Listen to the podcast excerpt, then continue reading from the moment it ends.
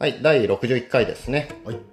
今日はですね、まあ前回と同じように、前回というかいつぞやと同じように、ちょっとリクエストがありましたので、そちらについて。はい。で、ちょっと前回、企業整理のお話をしましたけども、うんもうちょっとそれ系よっていうことなんで、タスク管理とかにしようか失敗した覚えしかないんだけど。な。おうじゃあそれを聞こう。はあで、それをもとに、うん。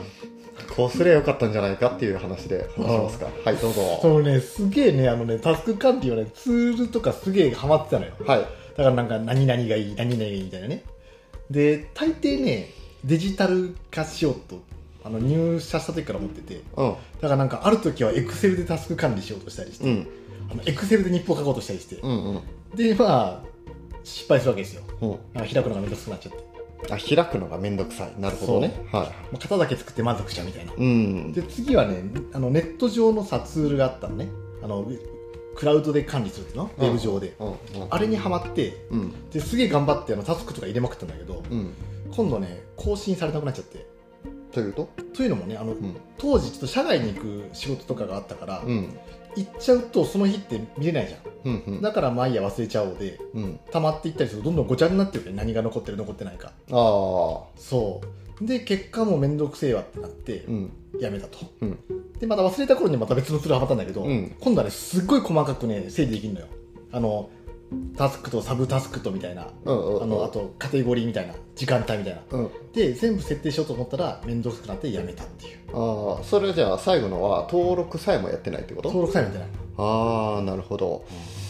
ってなってくると、えっ、と、まあ、性格にもよるかもしれないですけども、えっ、と、日々どこででも開け、開くことができて、シンプルで、なものがいいんだね、あなたは。そうだね。うん。あ以上。まあ、あとは最初に一生懸命ガーって入れるんじゃなくて、うん。もうできるところから始めていけばいいんじゃないでしょうかね。ああそれだわ。うん。ああめっちゃそう。うん、えなんかおすすめのとかあります？おすすめのツールとかなんかか紙だったら、まあ、ずっと紙だったので紙の時には週キャンパス？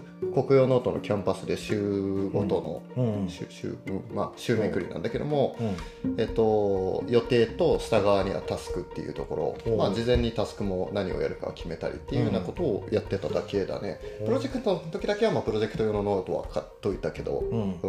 それってなんか別々にあるの全部いや全部1枚でお予定と、うん。えータスク、まあ、うん。タスクは何をやろうかなって自分で決めて、うん。であとは実績は終わった時にチェックってそんだけです、うん、ちょっとやってみるわ。えどれやんの？